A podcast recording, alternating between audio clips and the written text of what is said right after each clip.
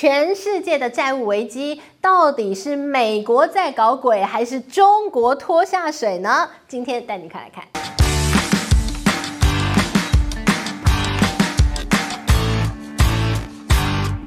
Hello，大家好，我是治愈。今天我们要跟大家来聊一聊，有个国家破产啦，那是斯里兰卡。而且呢，全世界现在不止斯里兰卡面临到了国家破产的危机，还有好多国家现在都是债台高筑，即将要步入斯里兰卡的后尘。很多人说，一带一路害的，中国害的，习近平害的。但真是如此吗？也有另外一说，那叫美国害的，联准会害的，因为联准会进入了升息循环。到底哪一种说法比较有道理呢？今天我们就带您来盘点盘点，现在全世界还有哪些国家即将濒临破产。好，我们首先来看看斯里兰卡的状况。斯里兰卡呢，在今年的七月六号正式宣布国家破产。那于是呢，当然全世界有非常多的分析啦。一个国家破产呢，哇，这么惨啊，恐怖死了，这国家好可怜哦。但是可怜之人必有可恨之处，他的破产啊。早有预料，而且很多人还讲，怎么撑到现在才破产？还有人讲，他现在才破产，那还要谢谢中国，因为中国“一带一路”撑了他这么久，借他这么多钱。好，我们来看这个国家到底出了什么问题。很多人讲啊，这个国家破产啊，呃，最后一根稻草是俄乌战争。但是其实这个国家可以说它积弱不振，应该说它是一个先天失调的国家，现在只是后。后天的先天不足，后天现在也失调了哦。好，我们就来看这个国家发生什么事哦。呃，很多人讲它的一个破产，应该是一开始先天不足了，然后后来疫情嘛，那疫情呢就导致斯里兰卡它非常重要、非常仰赖赚外汇的旅游业。完全没有办法再继续赚不了外汇，这个国家就岌岌可危。那这个国家呢，我们看到它又再加上它国家治理出了大问题，因为啊，这个国家它长期以来可以说这个领导国家的执政者呢，都是来自同一个家族，叫做拉贾帕克萨家族。那他之前的一个这个总统呢，拉贾帕克萨，他是一个非常奇妙的一个领导人，他所有他领导国家的一个想法呢，都是他的。突发奇想，他完全不管经济学家给他什么建议，也不管诶他的一些这个专家、他的幕僚给他什么国家发展的计划，那些一点都不重要。他唯一的想法就是他要讨好他的人民，他要讨好他的金主。只要有人可以给他钱，他就把一大部分收进口袋，剩下一部分诶拿来买票。只要他能够顺利执政，那就 OK。这样的一个状况出现了什么样的难题呢？首先，疫情，他的旅游业。已经倒闭了。再来呢，他在旅游业倒闭赚不了外汇的时候呢，他为了笼络民心，他居然大规模的降税。你国家就在穷了，你还降税，那你没钱怎么办呢？那你人民有钱了，哎呀，人民开心啦，哎呦，降税，嘿嘿，我这个少缴税，我就开始不断不断去买一些进口的商品，东买西买，我就不断消费，不断消费的一个下场是什么？外汇几乎被耗尽，外汇存底、外汇储备已经变得很少。之后呢，他说：“哎呀，他发现他们国家，因为他们有大片的农地，所以他说他发现还有一个外汇流失的部分是，大家都花好多钱去国外买化肥、化学肥料回来种地。”他说不行，我不要再花那么多的外汇。于是他下了一道命令，他说我们国家要开始环保治国，所以呢，大家都不要再用化学肥料了，我们要用有机肥料。呃，当然他所谓的有机肥料就是呃你家的粪啊，你人粪啊，你动物屎啊，全部拿来当做肥料，那就 OK。他说反正你不要再去买国外那种高价的化学肥料，哎呀太贵了，不要再花我的外汇存底。他想法是这样，但是呢，哎，没有化学肥料，你怎么施肥啊？那我的这些农农作物都长得不好，哎，怎么办？他都没想到，结果没有想到，明明是一个农业起家的国家，居然搞到大家没有东西吃。因为他们的农作物通通都种不好，那于是呢，这根本就是环环相扣的恶性循环。那你都农地种不好了，你都没有粮食了，那你只好再去国外进口你的粮食回来喂饱你的人民啊。那我就算没有外汇了，我还怎么去呃外国进口来？什么都没有。所以到最后啊，这斯里兰卡外汇耗尽，他完全没有钱去买石油回来发电，所以他的人民没有电。然后呢，他也完全没有钱再去买粮食回来喂饱他的人民。于是是呢，斯里兰卡最后最后在他宣布破产的前一段时间，他是人民没有电可以用，然后他的汽车没有油可以加，大家都是用脚走路，然后呢，他们的粮食贵到不得了，最后一周他们的一个通膨率突然间往上暴增，他们的粮食呢几乎都是翻倍再翻倍的一个成长的价格，好可怕，最终他只好宣告破产。好了，那讲回来，呃。为什么很多人说那是一带一路害惨他？因为呢，他们说，哎，你看斯里兰卡当初就加入了一带一路嘛，然后呢就盖了很多大而无当的基础建设啊，所以呢全部都是一带一路害的。但真是如此吗？其实呢，更应该说一带一路呢，这是斯里兰卡他国家自己发展的蓝图，他希望可以转型，他希望有大型的基础建设带动他的经济发展。但是呢，国家治理者完全忘记了，这可能并不是斯里兰卡他当。当时最需要的，所以你说“一带一路”这个本身的计划有错吗？哎，这不是斯里兰卡你自己的国家计划吗？呃，这个中国扮演的角色就是借钱给你，借人才给你，然后发展你的国家呀。那你欠了钱，呃，当初呢，这个“一带一路”就很像谈恋爱啊，呃，你喜欢的时候，爱得不得了的时候，就一人一半啊，开开心心的手牵手。哎，这个翻脸的时候呢，就完全凉拌呐、就马上说你是我害我的债务陷阱啊，“一带一路”很可恶啊，都是中国害我的。但其实呢，我们就是平心静气的来讲，这一次斯里兰卡它之所以会把它推向破产的深渊，应该是因为通膨高涨，再加上美国进入了升息循环。美国联准会宣告升息之后啊，这些新兴国家的市场马上面临到的问题。就是货币不断贬值，钱全部往美国回流嘛，所以呢，你货币又贬值了，然后你进口的一些价格又在上涨了，你看到了，呃，这个所有的价格全部都在涨啊，油也涨啊，粮食也涨啊，呃，能源也涨啊，全部都在涨的同时，你进口的商品又变更贵了，那你的货币又在贬，你要拿更多的钱去买一些进口商品，哇，完全完美风暴哎，所以呢，这一次斯里兰卡之所以要宣告破产。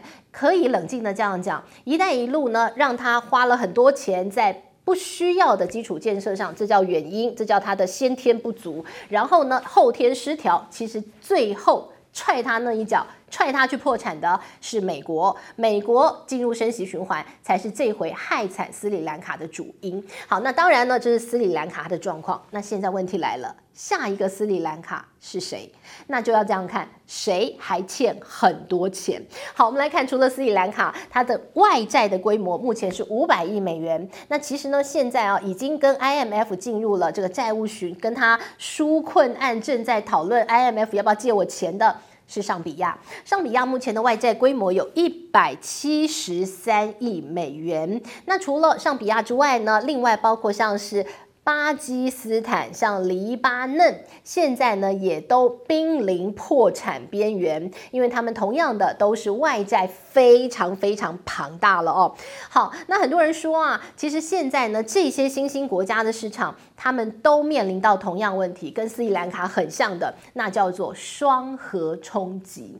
其实呢，第一就是我们看到了这个，首先联准会它要收紧。财政政策，它要升息，它要收水，这是第一个。第二个就是通膨难题，大量的这些原物料的上涨，原油的上涨，粮食的上涨。这是一个不断不断的这个大宗商品的涨价，再加上联准会它要升息循环，所以呢，这双核冲击让很多的新兴国家市场是撑不住的，就像斯里兰卡一样。好，那我们就想讲了，这其实呃金融市场当中啊有一个所谓的骨牌效应，人家说金融风暴。都是一个骨牌效应，那斯里兰卡就是那第一个倒下的骨牌，它接下来会砸到谁？谁可能就倒下，然后再往后骨牌效应可能一串都要倒下。好，为什么呢？斯里兰卡倒了，如果你是一个聪明的投资人，如果你是一个投行的一个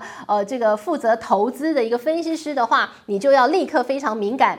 有谁像我刚刚讲的，谁是下一个斯里兰卡？如果你有投资那个国家的话，你钱要赶快抽回来，这就是所谓的骨牌效应。虽然你说，哎呀，我我我我我我我我只是濒临破产，但是当有人真的破产的时候，呃，大家会很担心。所以呢，我财政不健全，我只是差一点要破产，我那一脚还没有跨进去，但是我马上有很多人从我这个国家撤资的同时，我可能也会被踹下去哦。这样同样的概念了哦，所以。那我们看到这个骨牌效应倒下来很可怕。那现在呢，这个国家破产啊，也不是说呃这个马上这个国家就爆炸灭亡沉没，也不是这样。国家破产呢，其实它是一个形容词，它并不是一个动词。那这个形容词呢，只是在形容这个国家它的财政面临到了非常危急的状态。那国家破产其实是有定义的哦。国家破产有两个定义，第一个定义就是，呃，它的国家金融财政的收入啊，是不足以去支付它要购买进口商品的外汇，所以呢，这就是第一个定义啊，这国家破产啊，这个赚的没有它花去的多，它没有办法赚的钱能够支应它要花出去的钱啊，这是一个。那另外一个呢，就是它的国家债务呢要大于它的 GDP。那我们看到了这一次的一个这个斯里兰卡就是这样的状况。他两个条件他都符合了，所以他宣告破产。那这个宣告破产呢，其实呃就是一个在这个财务上啊看到了这个国家经济上头对他这个国家信用等级的一个平等了，说他宣告破产。那当然他是可以有接下来他可以。呃，这个重新跟 IMF 讨论一下啊，他的债务怎么样解决啊？他是可以呃慢慢的让他的财政呢恢复正常。像两千零八年的冰岛那个时候也宣告破产啊，但是呢经过了一段时间的重整之后，哎，人家现在冰岛不是也活得很好吗？而且重新走出了他的一片天哦，这是国家破产。好，那于是接下来重点来了哦，我们刚刚刚讲这个骨牌效应，那接下来这个骨牌到底会倒向？几个国家，我们刚刚只简单列几个嘛，就是那个濒临危险间，很可能被踹下去的。但其实现在啊，全世界啊，还有六十八个国家，呃，这个被这个联合国定义叫做穷国。那这个穷国呢，真的很危险，因为他们的债务也都是这么大的哈。那这些国家呢，光是在今年，它必须要还出来的债务的总金额高达五百二十八亿美。金，那其中呢，有一百四十亿美金，哎呀，是欠了北京。所以呢，可以说啊，这次我们看到了新兴市场的一个债务危机当中啊，北京会是最大债主。那也就是说，如果这个骨牌真的倒下去的话，这些钱北京恐怕都很难要回来。好，那于是呢，哎，刚刚大家们听到重点哦？那你觉得很好奇啊？哎。那为什么呃这个斯里兰卡“一带一路”的一个这个成员国啊，这个北京为什么不出手救他呢？呃，北京最近呢对于这斯里兰卡的债务危机啊，同样有人有跟我一样的好奇，就去问了问了这个外交部的发言人，他怎么说呢？他说：“哎呀，在我们呃这个力所能及的地方，我们要来帮助斯里兰卡，什么意思？就是我现在不想帮。” OK，我在教你做人，好不好？那斯里兰卡到底搞了什么事情？为什么人家不肯帮他啊？为什么中国不想管呢？其实呢，这斯里兰卡它也很奇妙啊。这个这个呃，好的时候都你你好我也好嘛哦，不好的时候就是你就是害我债务危机嘛哦。那最近还搞了一个事啊，就是呃这个斯里兰卡它不是要这个全新的投入有机肥吗？结果呢，这个马上哦呃这个中国就啊卖你有机肥啊，我支援你啊。结果呢？这个搞了一大船的货柜船有机肥到你家港口去，斯里兰卡弃单，我不想买了，觉得你有点贵，我不想要了哦。哎，被弃单，你要害得人家怎么样？害得人家呃这个蒙受损失吗？哪有人这样的？然后呢，借你那么多钱，然后呢，你一转头说你害我债务危机，然后呢，这斯里兰卡的政府也是反反复复的啊，一下说你很好，我要钱的时候就是哎呀，中国你我们一带一路的伙伴国家啊啊，不想要钱的时候跟西方国家又说你看他害我债务危机，他好坏坏哦。都这样的哦，这个反反复复，反反复复，因此呢，这次哈、哦，这个中国就不想管了哦，这个教你做人嘛，哦，这个外交上是不能这样的哈。我们朋友就是要朋友到底嘛？哪哪有今天呃，你这个人前手牵手，背后又下毒手，不行的哦。所以呢，这次中国就不想要管斯里兰卡了。但是呢，其实现在我们看到，不仅仅是我们刚刚看到所谓穷国，呃，有所谓的一个债务风暴，现在正在累积酝酿当中。其实欧洲也有类似的问题哦。欧洲，你说欧元区，哎，大家庭，哎，欧盟带着大家一起共繁荣，呃，这个德国带着大家这个经济往前走，哎，但是问题是，现在德国自己也面临到很大的问题了哦。这个德国，我们之前好几集都讲过同样的问题啦。呃，你明明就知道你很依赖俄罗斯，然后你还要跟着美国去惩罚人家，结果最后惩罚到自己嘛。那现在德国面临到很大的问题是天然气的问题，这会拖垮德国的经济。所以呢，德国的经济啊，现在有很多经济学家说，哦，这个看起来很不妙哦，哦，这可能要迈入衰退哦。当整个欧洲的一个经济的火车头要迈入衰退的同时，后面跟着那些小弟是不是一起拖下去呢？所以我们看到现在在欧洲啊，这个欧债危机二点零可能真的要开始哦。特别是意大利，意大利呢现在它的一个这个国债啊，好可怕哦，已经到了一个几乎要爆表的一个状况。而且呢，这个意大利它的一个公债殖利率有非常高，超过四了哦。呃，当你的殖利率很高的时候，什么意思？你的价格很低，也就是你的国债没有人要的意思哦。那现在的欧洲呢，面临到了股债汇三杀的一个局面了哦。股市都爱跌，好可怕哦！为什么说它的一个欧债的一个风暴即将再来？就是你看到了这些欧洲，它的股市都面临到很大幅度的修正啊，呃，包括了像是一些大型的金融机构，呃，像德国的德意志银行，你知道它的股价这一波跌了百分之五十一耶，好可怕哦！呃，这个法国我们看到巴黎银行，看到了这个巴克莱银行，全部都跌了四成以上的。为什么他们的金融机构的股票被大家像倒垃圾一样倒出去呢？大家觉得？这实在太可怕。大家知道，虽然说你刚刚讲法国巴黎银行、德国德意志银行，哎，其实，在欧盟当中，他们这些金融机构，他们都是互相去买对方的企业债的哦，他们都是交叉持股到不得了。所以呢，大家很担心欧债风暴一起哦，即便你是最厉害的德意志银行，你可能也会被拖下水哦，因为你持有非常多其他的一些国家大银行的一些这个。国债，所以呢，大家就很担心，说这个不可以，赶快卖卖卖，全部卖光啊！所以这个是股市的部分。那我们也看到汇市的部分，最近呢，欧元跟美元已经这个贬到一比一了哦，这也不得了，好可怕哦。然后呢，我们也看到了债市的部分，刚刚提到了意大利，它的一个这个企业债国债啊，这个可以说殖利率狂飙，飙到不得了，也就是它的价格正在崩跌当中。而且现在有很多华尔街啊，呃，这些金融大鳄已经看到了商机，已经开始去。全力做空欧洲市场了，不止呢是股市。债市汇市全面放空当中，所以这才让大家担心说，这是欧债风暴可能又要再起。那我们刚提了这么多，跟大家提到了，不管是本来这个财务就不太健全、新兴市场的这些国家，它可能国家债务非常高，现在都濒临到破产边缘。那你也看到了欧洲，欧洲的状况同样并不乐观。所以呢，我们看到当斯里兰卡这第一块的骨牌倒下的同时，接下来到底还有谁会跟着？